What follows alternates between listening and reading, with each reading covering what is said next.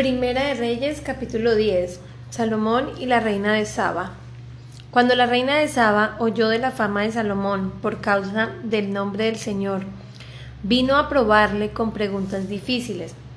Y vino a Jerusalén con el séquito, con un séquito muy grande, con camellos cargados de especies y gran cantidad de oro y piedras preciosas.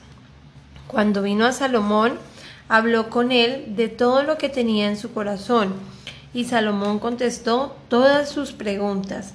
No hubo nada tan oscuro que el rey no pudiera explicárselo.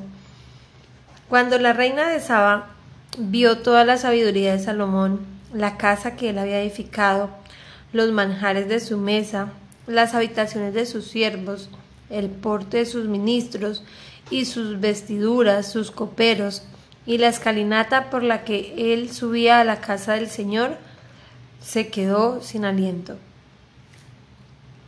Entonces dijo al rey, era verdad lo que había oído en mi tierra acerca de tus palabras y de tu sabiduría, pero yo no creía lo que me decían, hasta que he venido y mis ojos lo han visto, y he aquí no se me había contado ni la mitad. Tú superas en sabiduría y prosperidad la fama que había oído. Bienaventurados tus hombres, bienaventurados tus siervos que están delante de ti continuamente y oyen tu sabiduría. Bendito sea el Señor tu Dios que se agradó de ti para ponerte sobre el trono de Israel por el amor que el Señor ha tenido siempre a Israel, te ha puesto por rey para hacer derecho y justicia entonces ella dio al rey ciento veinte talentos de oro, gran cantidad de especies aromáticas y piedras preciosas. Nunca más entró tanta abundancia de especias aromáticas como las que la reina de Saba dio al rey Salomón. También las naves de Irán que habían traído oro de Ofir. Trajeron de allí gran cantidad de madera, de sándalo y piedras preciosas. Con la madera de sándalo el rey hizo balaustres para la casa del Señor y para el palacio del rey, también liras y arpas para los cantores. Esa clase de madera de sándalo no ha entrado más ni se ha vuelto a ver hasta hoy. El rey Salomón dio a la reina de Saba todo lo que ella quiso pedirle, además de lo que le, de que le dio conforme a su real magnificencia, Después ella se volvió y regresó a su tierra con sus siervos. El peso del oro que llegaba a Salomón en un año era de 676 talentos de oro, sin contar lo de los mercaderes, las mercancías de los comerciantes de todos los reyes de Arabia y de los gobernadores de la tierra. Y el rey Salomón hizo doscientos escudos grandes de oro batido usando seiscientos ciclos de oro en cada escudo. También hizo trescientos escudos de oro batido usando tres minas de oro en cada escudo. Y el rey los puso en la casa del bosque del Líbano. El rey hizo además un gran trono de marfil y lo revistió de oro finísimo.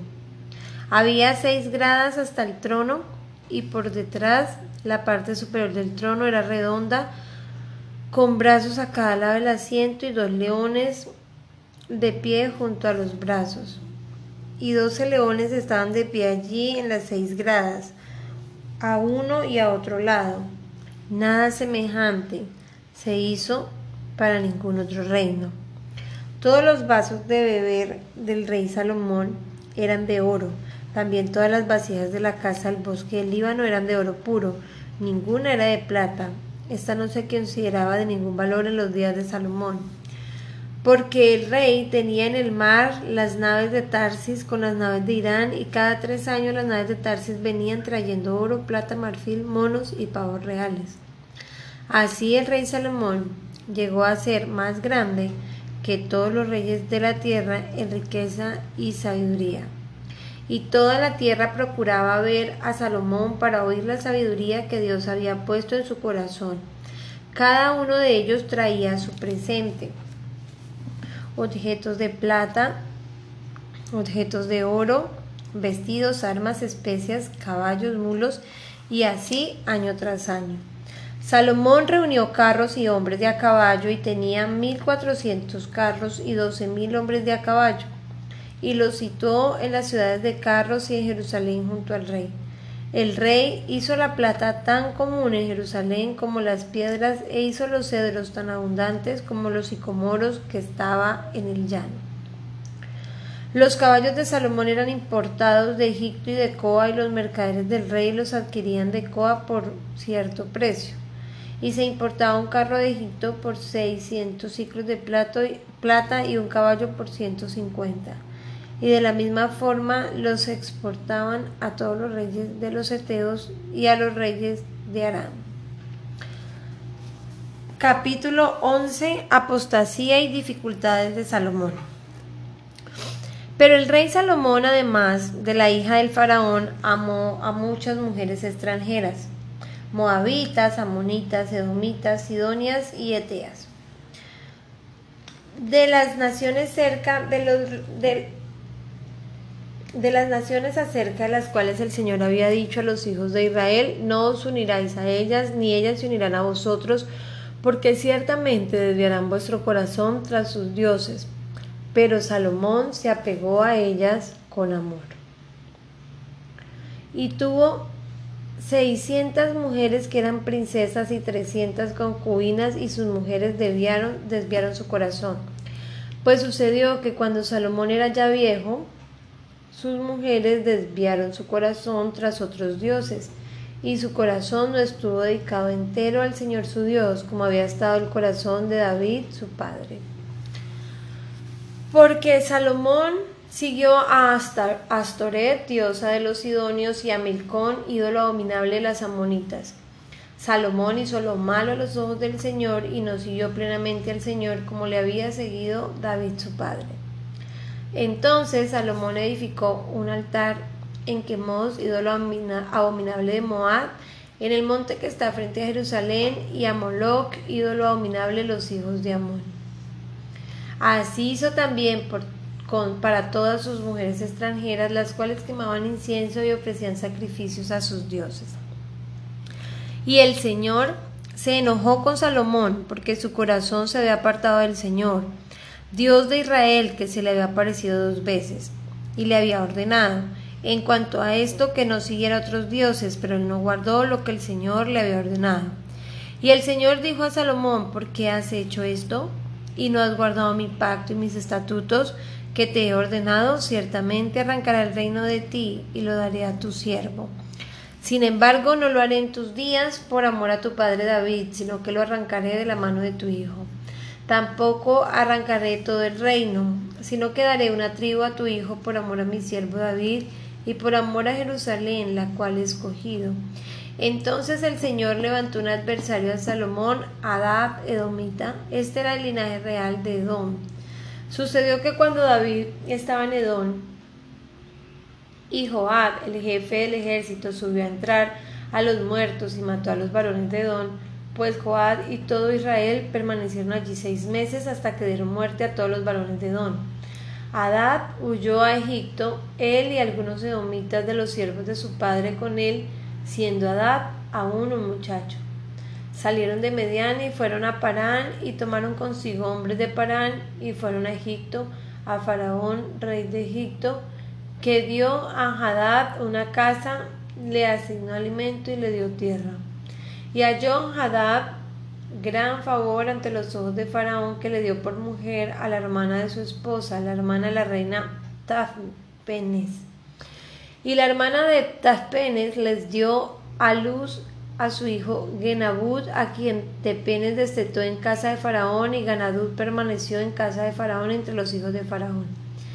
Pero cuando Adad oyó en Egipto que David había dormido con sus padres y que Joab, jefe del ejército, había muerto, Hadad dijo a Faraón, despídeme para que vaya a mi tierra. Entonces Faraón le dijo, ¿qué te ha faltado junto a mí, que ahora procuras irte a tu tierra? Y él respondió, nada, sin embargo debes dejarme ir. Dios también le levantó otro adversario a Salomón, a Rezón, hijo de Eliada, el cual había oído de su señor Hadaser, rey de Soba, y había reunido consigo hombres y se había hecho jefe de una banda de merodeadores, después que David mató a los de Soba, y fueron a Damasco y permanecieron allí y reinaron en Damasco. Fue adversario de Israel durante todos los días de Salomón, además de la maldad hecha por Hadad, y aborreció a Israel y reinó sobre Arán. Y Jeroboán, hijo de Nabat, un efrateo de Sereda, cuya madre, una mujer viuda, se llamaba Serua, era siervo de Salomón y se rebeló contra el rey. Y esta fue la causa por la que se rebeló contra el rey. Salomón había edificado el Milo y cerrado la brecha de la ciudad de su padre David. Este Jeroboam era guerrero valiente y cuando Salomón vio que el joven era industrioso, lo pasó al frente de todo trabajo forzado de la casa de José. Y sucedió en aquel tiempo que cuando Jeroboam salió de Jerusalén, el profeta Ahías, Silonita, lo encontró en el camino. Ahías se había puesto un manto nuevo y los dos estaban solos en el campo. Entonces Ahías tomó el manto nuevo que llevaba sobre sí, lo rasgó en doce pedazos, y dijo a Jeroboam, toma para ti diez pedazos, porque así dice el Señor Dios de Israel, he aquí arrancaré el reino de la mano de Salomón y a ti te daré diez tribus. Pero él tendrá una tribu por amor a mi siervo David y por amor a Jerusalén, la ciudad que he escogido entre todas las tribus de Israel porque me han abandonado y han adorado a Astoret, diosa de los Sidonios, a Quemos, dios de Moab, a Milcol, dios de los hijos de Amón, y no han andado en mis caminos para hacerlo recto delante de mis ojos y guardar mis estatutos y mis ordenanzas como lo hizo su padre David. Sin embargo, no quitaré todo el reino de su mano, sino que lo haré príncipe todos los días de su vida por amor a mi siervo David, a quien escogí, el cual guardó mis mandamientos y mis estatutos. Pero yo quitaré el reino de la mano de su hijo y lo daré a ti, es decir, las diez tribus. Y a su hijo daré una tribu para que mi siervo David tenga siempre una lámpara delante de Jerusalén, la ciudad que yo he escogido para poner allí mi nombre y a ti te tomaré y reinarás sobre todo lo que desees y serás rey sobre Israel. Y sucederá que si escuchas todo lo que te ordeno y andas en mis caminos y haces lo recto delante de mis ojos, guardando mis estatutos y mis mandamientos como hizo David mi siervo, entonces estaré contigo y edificaré una casa perdurable como la que edifiqué a David y yo te entregaré a Israel y afligiré la descendencia de David por esto más, no para siempre. Salomón procuró dar muerte a Jeroboam, pero Jeroboam se levantó y huyó a Egipto. A rey de Egipto, y estuvo allí hasta la muerte del rey Salomón. Los demás hechos de Salomón, todo lo que hizo y su sabiduría, no están escritos en el libro de los hechos de Salomón. El tiempo que Salomón reinó en Jerusalén sobre todo Israel fue de cuarenta años y durmió Salomón con sus padres y fue sepultado en la ciudad de su padre David y su hijo Roboán reinó en su lugar. Juan capítulo 14. Palabras de consuelo y de dirección. No se turbe vuestro corazón, creed en Dios, creed también en mí. En la casa de mi padre hay muchas moradas. Si no fuera así, os lo hubiera dicho, porque voy a preparar un lugar para vosotros. Y si me voy, preparo un lugar para vosotros, vendré otra vez y os tomaré conmigo, para que donde yo estoy, allí estéis también vosotros. Y conocéis el camino a donde voy. Y Tomás le dijo, Señor, si no sabemos a dónde vas, ¿cómo vamos a conocer el camino? Jesús le dijo, yo soy el camino y la verdad y la vida. Nadie viene al Padre sino por mí. Si me hubieras conocido, también hubieras conocido a mi Padre. Desde ahora lo conoces y le habéis visto. Felipe le dijo, Señor, muéstranos al Padre y nos basta. Jesús le dijo, tanto tiempo has estado con vosotros y todavía no me conoces, Felipe. El que me ha visto a mí ha visto al Padre. ¿Cómo dices tú, muéstranos al Padre? ¿No crees que yo estoy en el Padre y el Padre en mí? La palabra que yo os digo no las hablo por mi propia cuenta, sino que el Padre que mora en mí es el que hace estas obras. Creedme que yo estoy en el Padre y el Padre en mí, y si no creed por las obras mismas, en verdad, en verdad os digo, el que cree en mí, las obras que yo hago, él las hará también, y aún mayores que éstas hará, porque yo voy al Padre. Y todo lo que pidáis en mi nombre, lo haré, para que el Padre sea glorificado en el Hijo. Si me pedís algo en mi nombre, yo lo haré. Si me amáis, guardaréis mis mandamientos, y yo rogaré al Padre, Él os dará otro consolador para que esté con vosotros para siempre. Es decir, el Espíritu de verdad a quien el mundo no puede recibir porque ni le ve ni le conoce, pero vosotros sí le conocéis porque mora con vosotros y estará en vosotros. No os dejaré huérfanos, vendré a vosotros un poco más de tiempo y el mundo no me verá más. Pero vosotros me veréis, porque yo vivo, vosotros también viviréis. En ese día conoceréis que yo estoy en mi Padre y vosotros en mí y yo en vosotros. El que tiene mis mandamientos y los guarda, ese es el que me ama. Y el que me ama será amado por mi Padre y yo lo amaré y me manifestaré a él. Judas, no el Iscariote, le dijo, Señor, ¿y qué ha pasado? ¿Y qué ha pasado que te vas a manifestar a nosotros y no al mundo? Jesús respondió y le dijo, Si alguno me ama, guardará mi palabra y mi Padre lo amará, y vendremos a él y haremos con él morada. El que no me ama no guarda mis palabras, y la palabra que oís no es mía, sino del Padre que me envió. Estas cosas os he dicho estando con vosotros, pero el Consolador, el Espíritu Santo, a quien el Padre enviará en mi nombre, Él os enseñará todas las cosas y os recordará todo lo que os he dicho. La paz os dejo, mi paz os doy, no os la doy como el mundo la da. No se turbe vuestro corazón ni tenga miedo. Oísteis que yo dije, me voy y vendré a vosotros. Si me amares, os regocijaréis, porque voy al Padre, ya que el Padre es mayor que yo y os lo he dicho ahora, antes que suceda, para que cuando suceda creáis. No hablaré mucho más con vosotros porque viene el príncipe de este mundo y él no tiene nada en mí.